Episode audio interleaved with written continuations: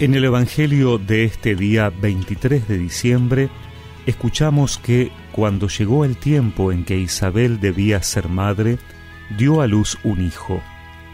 Al enterarse sus vecinos y parientes de la gran misericordia con que Dios la había tratado, se alegraban con ella. A los ocho días se reunieron para circuncidar al niño y querían llamarlo Zacarías como su padre pero la madre dijo, no, debe llamarse Juan. Ellos le decían, no hay nadie en tu familia que lleve ese nombre. Entonces preguntaron por señas al padre qué nombre quería que le pusieran. Este pidió una pizarra y escribió, su nombre es Juan.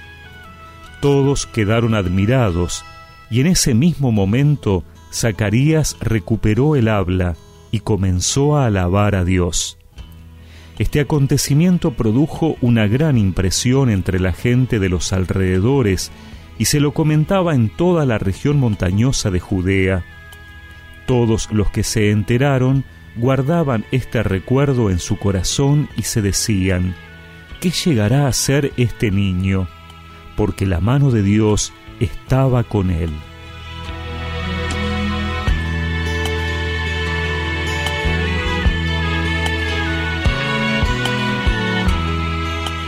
Zacarías está mudo.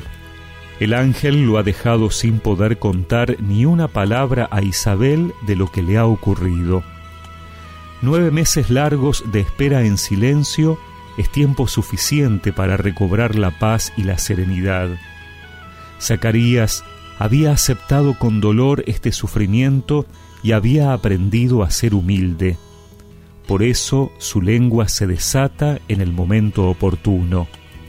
Ni él ni nadie lo esperaba.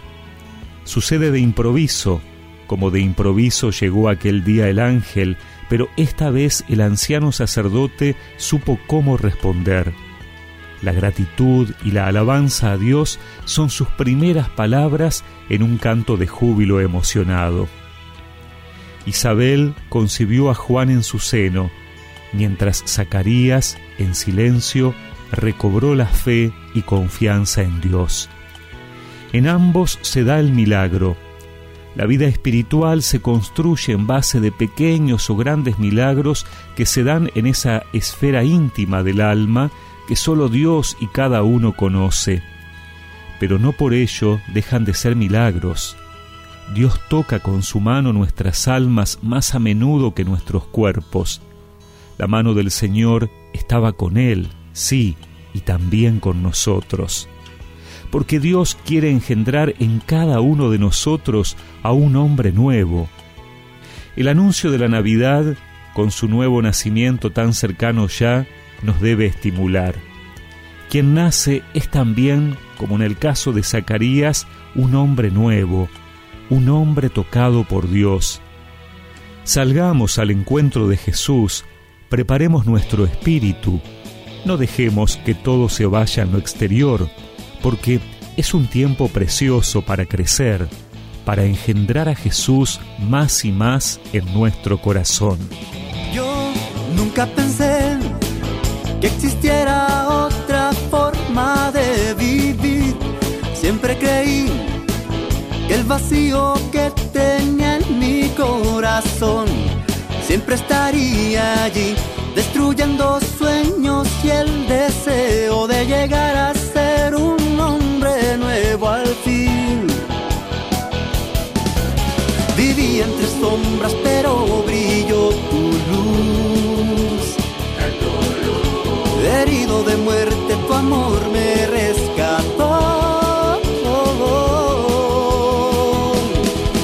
Y cambiaste el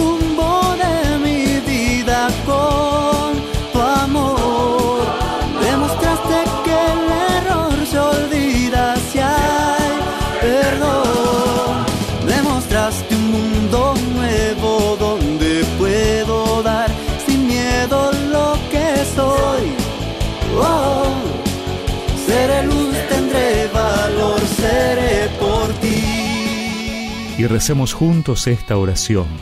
Señor, Dame un corazón humilde para recibirte en mi corazón y transforma mi vida. Amén. Y que la bendición de Dios Todopoderoso, del Padre, del Hijo y del Espíritu Santo los acompañe siempre. Siempre creí que el vacío que tenía en mi corazón siempre estaría allí destruyendo sueños y el deseo.